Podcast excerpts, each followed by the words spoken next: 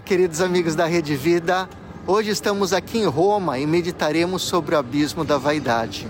O dramaturgo alemão Gotthold Ephraim Lessing escreveu: Havia um corvo presunçoso vestido de penas de pavão, que se misturou com eles. Os pavões o reconheceram e se lançaram sobre ele para arrancar a sua máscara enganosa. Pare! gritou o corvo. Você já tem o seu. Mas os pavões, vendo as penas pretas brilhantes do corvo, responderam: Cala a boca, desgraçado! Essas também podem não ser suas. E continuaram a bicar o corvo.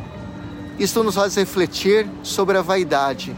Ela é um vício que prejudica muito quem a pratica.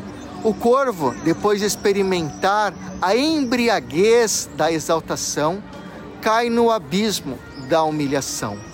Ambos os extremos vividos são falsos, tanto da glorificação quanto da zombaria, que muitas vezes vai muito além da realidade do vaidoso, assim como acontece com o corvo que perde até suas brilhantes penas negras.